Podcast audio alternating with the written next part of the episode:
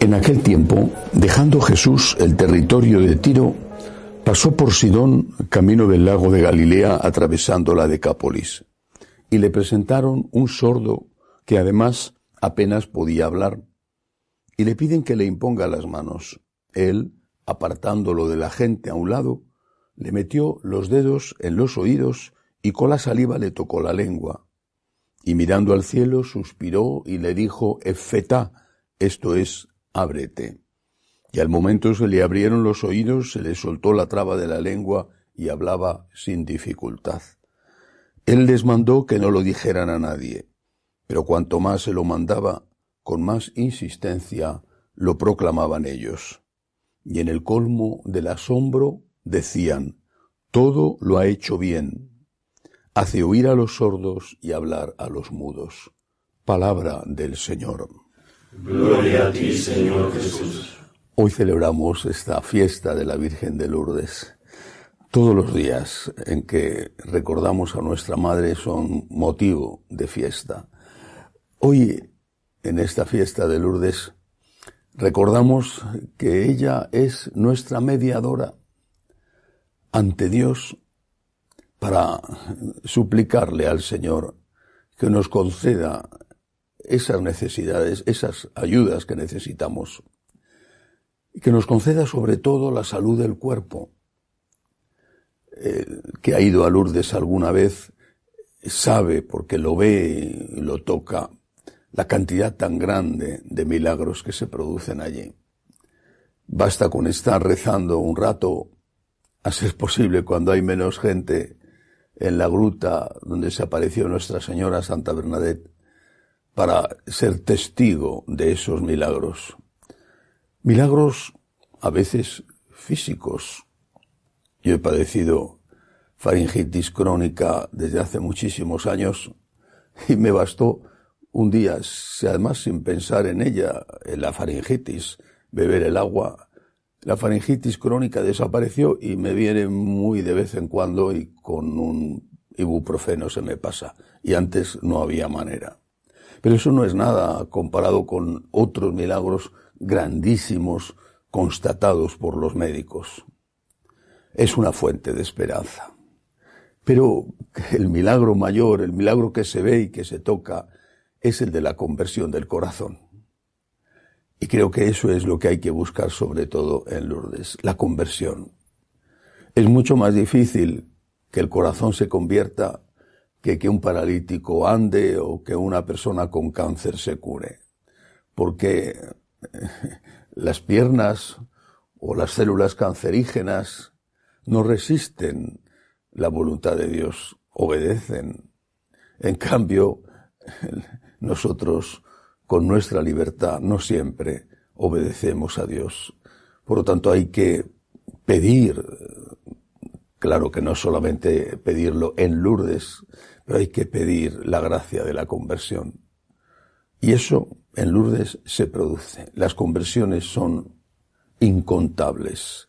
La oración ante esa gruta hace que muchos derramen lágrimas, que muchos se vuelvan a encontrar con el niño perdido que fueron, el niño religioso que fueron, y vuelvan a encontrarse, por lo tanto, de la mano de María con Dios. Pero hoy es un día que al menos para mí, tiene un sabor eh, agridulce. Dulce porque celebro a la Virgen y agrio porque es el día en que recuerdo eh, el anuncio de la dimisión del Papa Benedicto XVI. No es eh, agradable recordar ese momento. No es agradable, sino todo lo contrario, rememorar las imágenes que se produjeron unos días después, cuando tuvo que salir del Vaticano, subirse al helicóptero para ir a Castel Gandolfo y ver cómo lloraban las personas que estaban a su lado mientras él mantenía la entereza. Pero sobre todo en este año es especialmente duro recordar el momento de la dimisión del Papa Benedicto. es especialmente duro por la cacería a que está sometido. Acusaciones ridículas, absurdas, sin base ninguna. Sin embargo, son aireadas por los grandes medios de comunicación. Que pase lo que pase, diga lo que diga, las pruebas y el acusado no van nunca a publicar un desmentido. El Papa Benedicto, que ha sido el Papa que más ha hecho contra la pederastia, es presentado delante de los hombres, no sé si delante de la historia, como un colaborador de la pederastia. La crueldad que se está teniendo con este anciano, con este santo, cualquiera que le haya conocido, es mi caso, y que le haya tratado, sabe perfectamente que es un santo.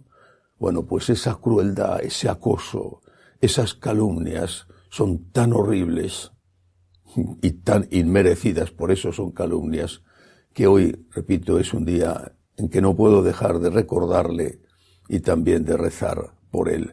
Esta semana ha publicado una carta donde expresaba su dolor por lo que él dice las mentiras que se han lanzado contra él. Mentiras que proceden de un sector de la propia Iglesia y que por supuesto aliado con los grandes medios de comunicación, con el nuevo orden mundial, buscan desacreditar a un hombre que ha mantenido íntegra la fe, que ha luchado por ser fiel al Señor, a la revelación en las Sagradas Escrituras y en la tradición. El único dique fuerte, firme, que en las últimas décadas se ha encontrado el modernismo. Este hombre está siendo masacrado, humillado, destruido moralmente, un anciano que va a cumplir 95 años puesto en la picota, repito, destruido y acosado en una cacería inhumana y prácticamente nadie le defiende, prácticamente nadie sale a decir es injusto lo que hacen con él. Por eso en este día de la Virgen de Lourdes, que recuerdo cuando él presentó la dimisión, medio de la sorpresa y del dolor inmenso que a muchísimos nos sobrecogió, pido de una forma especial oraciones por él. Pido no un voto de confianza, porque confianza implica duda. Pido un apoyo de certezas. Es un santo. Lo que le, aquello de lo que le acusan es absolutamente falso. Se volverá algún día contra los calumniadores. Que Dios les perdone por la maldad que tienen en su corazón, por todo el daño que están haciendo, por la ignominia, especialmente a los hombres de iglesia que están colaborando con eso. Que Dios les perdone, porque en el fondo es una falta de fe. Son ateos vestidos de curas los que están lanzando esas calumnias contra un santo que es de verdad un hombre que merece estar cuando muera en los altares. Que así sea.